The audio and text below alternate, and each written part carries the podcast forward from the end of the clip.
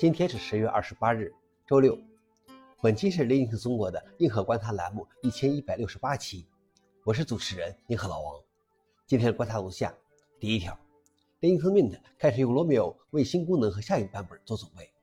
这本发行版以电影《玩具总动员》中的玩具命名，在这部电影中有一个名叫 Sid 的孩子会弄坏玩具，这边以他的名字命名了自己的不稳定版本。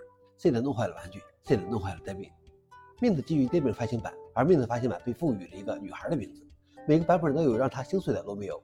它是不稳定软件的归宿，要推送不稳定软件并供 Alpha 测试人员使用，因此 Mint 使用的不是发行版，而是软件元组件。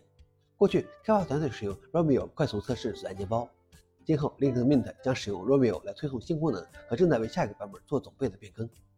消息来源：Linux Mint。老王点评：这个命名真是颇有趣味，想要寻找新鲜感，就准备让你心碎。第二条是英特尔 CEO 说，ARM PC 的挑战无足轻重。之前我们报道过，英特尔和 AMD 计划推出基于 ARM 的 PC 芯片，以支持运行在 ARM 上的 Windows。微软上周援引分析师的研究预测，到2027年，ARM 的 PC 市场份额将从目前的14%增长到25%。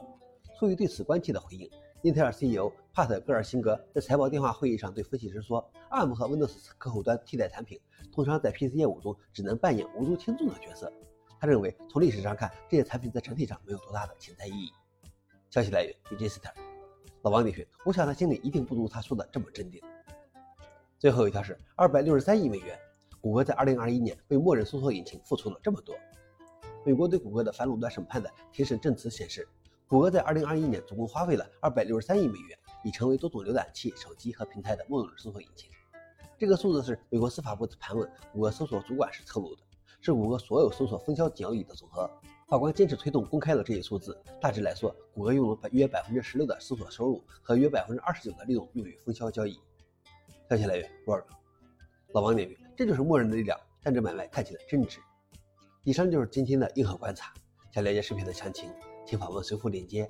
谢谢大家，我们明天见。